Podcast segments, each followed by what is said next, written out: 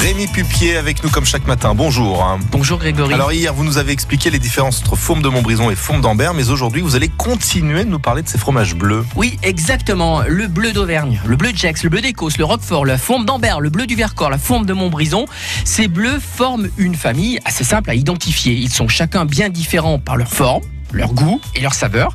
Aujourd'hui, on dénombre ni plus ni moins qu'une quinzaine de bleus, dont six d'appellations d'origine contrôlée, qui proviennent traditionnellement des régions montagneuses du Massif central, de la Savoie et du Jura. L'origine de sa couleur après égouttage du cahier, celui-ci est émietté et ensemencé avec du pénicillium, le fameux champignon qui lui donne son nom. Après salage et réessuyage, les fromages sont piqués à l'aide d'une grande aiguille pour laisser passer l'air afin de permettre le développement de la moisissure. C'est ce champignon qui donne tout son goût et son onctuosité au fromage. Le plus populaire des bleus, c'est le Roquefort avec 19 000 tonnes. Rendez-vous compte. Ouais, bah, notre fourme, elle est bien loin de ce tonnage, Rémi. Oh oui, à peine Oh, 600 tonnes. Alors, euh, l'union fait la force. Le syndicat de la fourme de Montbrison a décidé de se marier avec le bleu de Gex et le bleu de Vercors Sassenage pour mieux se faire connaître. Une alliance visant à démontrer le savoir-faire traditionnel. Ensemble, ils adoptent une stratégie de communication pour mieux rayonner sur la région et ensuite sur le territoire français.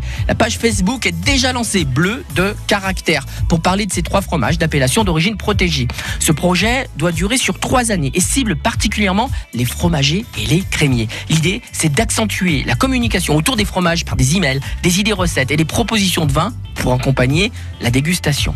Les trois appellations donnent chacune 20 000 euros pour permettre de mettre en place une stratégie cohérente et euh, sachant que c'est quand même 70 000 euros qu'ils ont comme communication rien que le syndicat de la fourme de Montbrison.